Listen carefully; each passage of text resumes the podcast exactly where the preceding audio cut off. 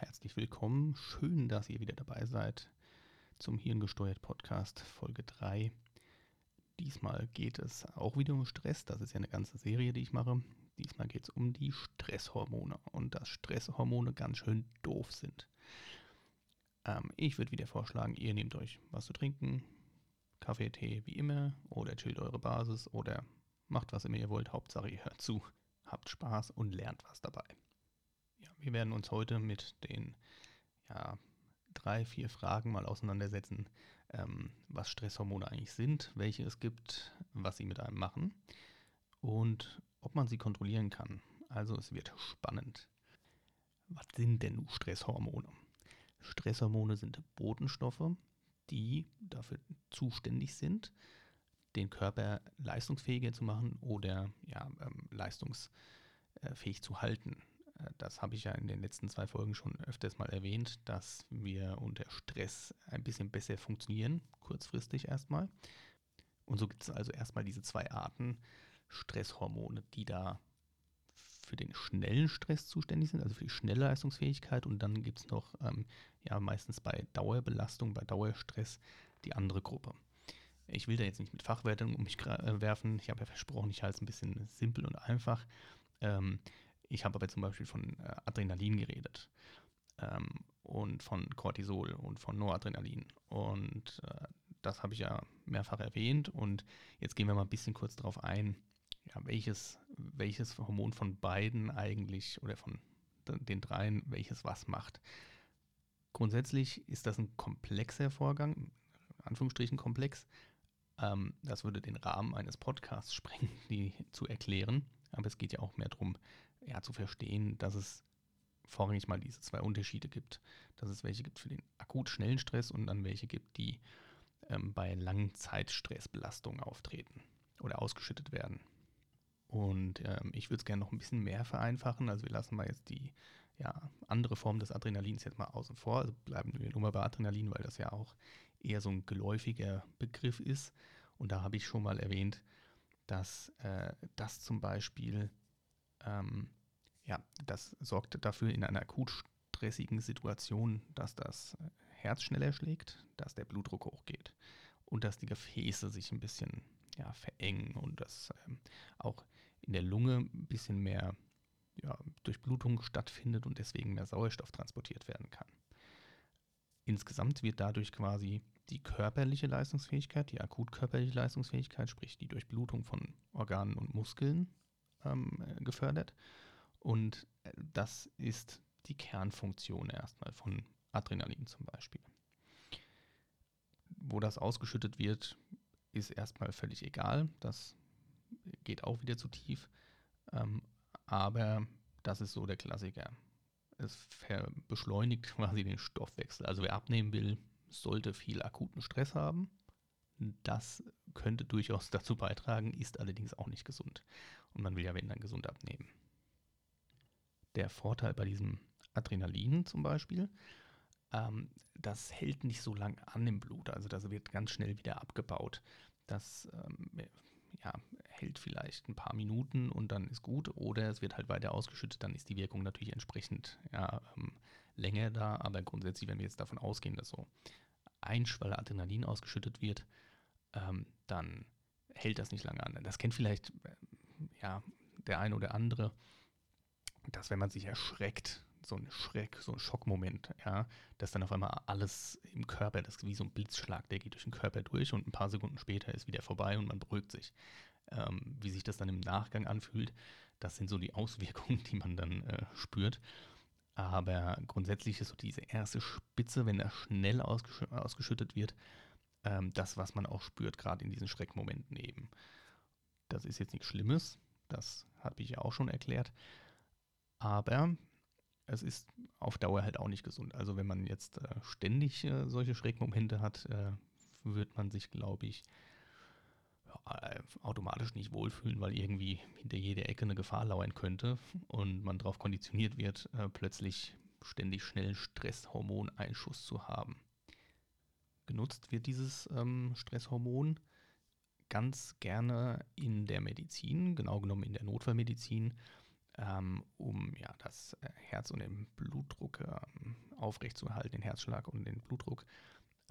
Wenn man sich das jetzt selbst spritzen würde, dann würde man subito, also ganz plötzlich merken, wie auch immer das Herz anfängt zu pochen und zu rasen. Und äh, der eine oder andere würde wahrscheinlich auch ja, Kopfschmerzen kriegen äh, ja, und äh, Ohrensausen zum Beispiel. Fakt ist, jeder kennt diese Schreckmomente. Und das sind so die Auswirkungen von Adrenalin erstmal, die man am eigenen Leib erfährt. Wer auch schon mal mit dem Flugzeug geflogen ist, auch ganz spannend, fällt mir gerade so beim Reden ein, ähm, so Luftlöcher, ja, wo das am Flugzeug mal absackt. Da erschrickt man sich auch ganz gern mal. Ähm, also da kann man sich nicht vor, vor bewahren, außer man ist ein Achterbahn-Fan und steht megamäßig drauf, unerwartete Kurven und unerwartete ähm, Luftlöcher abzukriegen. Aber selbst da kriegt man ja Adrenalin drauf. Also ähm, Adrenalin-Junkies machen ja auch Extremsportarten und ähm, ja, Achterbahnfahren macht man ja hauptsächlich wegen Adrenalin, wenn ich mich richtig entsinne. Das nächste Hormon, was ich äh, erwähnt hatte und jetzt auch wieder erwähnen möchte und aufgreifen möchte, das ist das berühmte Cortisol. Das ist nämlich das ähm, körpereigene Cortison sozusagen, oder man kennt es auch vielleicht als Hydrocortison ähm, aus der ja, häuslichen Anwendung in irgendwelchen Salben. Das sorgt dafür, dass äh, Stoffwechselvorgänge ähm, im Körper angekurbelt werden und äh, so dem Körper Energie zur Verfügung gestellt wird. Er hat einen ne Nebeneffekt und der wird halt eben in der Medizin ganz gern genommen. Ähm, es unterdrückt nämlich ja, ein bisschen die Immunreaktion des Körpers.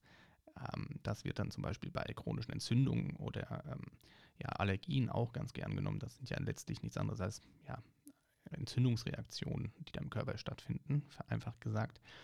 Ähm, ja, und das hat natürlich vielleicht, wenn man sich an meine Worte zurückerinnert oder wenn man vielleicht jetzt die Transferleistung hinkriegt, ähm, natürlich den gleichen Effekt, auch wenn es vom Körper selbst ausgeschüttet wird.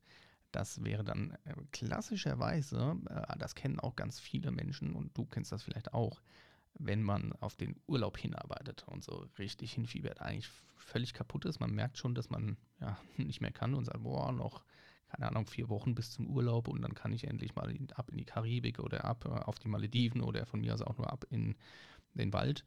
Ähm, und dann wird man komischerweise in der ersten Urlaubswoche so richtig krank. Das leistet Cortisol. Cortisol, wenn man lange Stressbelastung ausgesetzt ist, sorgt Cortisol dafür, dass man eigentlich krank ist und es gar nicht merkt. Man merkt zwar, wie gesagt, man ist ein bisschen schlapp oder ein bisschen kaputt, aber man merkt nicht, dass man krank ist. Und dann, wenn der, wenn der Moment gekommen ist und man endlich nicht mehr morgens um fünf jeden Tag aufstehen muss, dann merkt der Körper, hm, ich muss das gar nicht mehr ausschütten, dann lassen wir das mal gut sein und dann wacht man auf einmal auf am ersten oder zweiten Urlaubstag und ist fett erkältet zum Beispiel. Äh, also ich habe das ganz früh auch gehabt, äh, dass ich in der ersten Urlaubswoche immer erstmal krank geworden bin und deswegen habe ich irgendwann angefangen, keine Wochenurlaub mehr einzureichen, sondern mindestens zwei Wochen. Das ist auch ein bisschen empfehlenswert, gerade wenn man im, im Stressmodus unterwegs ist. Ähm, wobei man sich ja in der Regel den Urlaub auch wiederholen kann, wenn man krank ist. Es kommt halt immer nur komisch, wenn man äh, das jeden Urlaub macht. Wenn das wirklich jedes Mal so ist, dann sollte man sich Sorgen machen oder man sollte sich mal Gedanken machen, ob das Stresslevel dauerhaft vielleicht doch ein bisschen zu hoch ist und man nicht irgendwas an seiner ja, Einstellung, an seinem sogenannten Mindset ähm, ändern muss oder ob man vielleicht sogar was am Beruf oder am Alltag ändern muss. Das ist unabdingbar, sonst wirst du früher oder später allein durch den Stress krank werden. Und nur weil sich Stress halt so einschleicht, ähm, sollte man jetzt nicht meinen, dass das auf die leichte Schulter genommen äh, werden sollte, denn äh, wie ich schon mal erwähnt habe, man passt sich ja immer so den Stressschwellen an und irgendwann wird das halt zur Normalität. Und dann denkt man halt, ach ja, geht immer noch was und dann hat man sich dran gewöhnt und ach, naja, und früher habe ich auch mehr geleistet und äh, man kriegt dann eine, gewisserweise kriegt man dann eine, eine verzerrte Wahrnehmung von sich selbst und von seinem Leben. Dass das auf Dauer nicht gesund ist, brauche ich, glaube ich, niemandem erzählen. Ich meine auch mich äh, entsinnen zu können, dass ich erwähnt hätte oder erwähnt habe, dass die Abbauprodukte von dem Stresshormon, also wenn der Körper das äh, Stresshormon oder die Stresshormone aus, äh, abbaut und ausschwemmt, äh, dass dabei Giftstoffe entstehen. und dass die letztlich irgendwo in deinem Körper Schaden anrichten, wenn sie zu ähm, häufig oder in zu großem Maße abgebaut werden müssen. Das ist brandgefährlich. Auf Dauer gesehen. Wie gesagt, jeder Mensch hat Stress, jeder Mensch kriegt mal den ein oder anderen Stressschub. Das lässt sich ja auch dank unseres Ventils, wenn man es hat am Stressfass, äh, lässt sich das ja auch einigermaßen kontrollieren. Aber wie gesagt, dauerhafter Stress, den kann man durchaus ein paar Jahre kompensieren und dann kann man gemacht haben, was man möchte. Es ist einfach ungesund. Da gibt es mehr als eine Studie drüber und äh, ich würde einfach ja, äh, empfehlen, sich wirklich mal ehrlich einzugestehen, ob man wirklich ein bisschen zu viel Stress hat und ob man da nicht noch was gegen machen sollte. Es ist nicht, ist nicht schlimm. Ja? Also wir sind in der modernen Zeit unterwegs, wir müssen nicht wieder unser Land aufbauen ähm, und nur weil wir vielleicht noch ja, äh, altertümliche ähm, Erziehung genossen haben, die sich über Generationen erst ausschleichen muss, heißt das nicht, dass wir uns da nicht äh, mit auseinandersetzen sollten oder nicht äh, dürfen oder uns gar Hilfe holen dürfen. Das ist in der heutigen Zeit völlig, völlig obsolet, sich einzureden, dass man stark sein muss. Man darf durchaus auch mal rausfinden, wo die eigenen Grenzen sind. Und diese auch akzeptieren und respektieren. Und das genauso auch bei unserem Gegenüber, bei unserem Umfeld. Womit ich dann auch zu der Frage komme, können wir diese Stresshormone eigentlich kontrollieren? Das ist jetzt leider nicht ganz so einfach. Wenn also der Körper, nur als Beispiel in so eine Kampf- oder Fluchtsituation, na, im Falle eines Angreifers zum Beispiel, ähm, geschmissen wird, also dieses neudeutsche ähm, Fight-or-Flight-Syndrom, Kampf- oder Fluchtsyndrom, äh, dann macht er das völlig automatisch. Ähm, wir können aber, und das bezieht sich jetzt auf Langzeitstress, wir können das aber wirklich gut kontrollieren. Jetzt nicht die Hormone direkt, sondern eher so die, die Ausschüttung. Ja. Ähm, denn bei Langzeitstress, und das ist ja der gefährliche, da können wir äh, ja, uns einfach ein bisschen mehr mm, Platz im Fass sorgen, beziehungsweise wir können diese Stressoren ausschalten oder runterfahren. Ähm, unser Denken über Situationen ändern, unser Denken über ja, Zustände, Lebenszustände ein bisschen anpassen. Ähm, wir können da meditieren, wir können da Sport machen, wir können ähm, so viel machen, um äh, dauerhaften Stress abzuschalten. Ganz wichtig dabei ist, man muss immer ehrlich zu sich selbst sein. Denn schön geredeter Dauerstress ist ja irgendwie kein Stress, also zumindest nicht subjektiv, zumindest nicht als, als Stress empfunden. Und somit ist der nicht erkannt. Also ist der erste Schritt immer erstmal herauszufinden, was stresst mich. Und kann ich das, was mich stresst, auch ändern? Und im Zweifel holt man sich einfach ja, Hilfe dazu. Dafür gibt es ja auch zum Beispiel Coaches äh, oder Mentoren.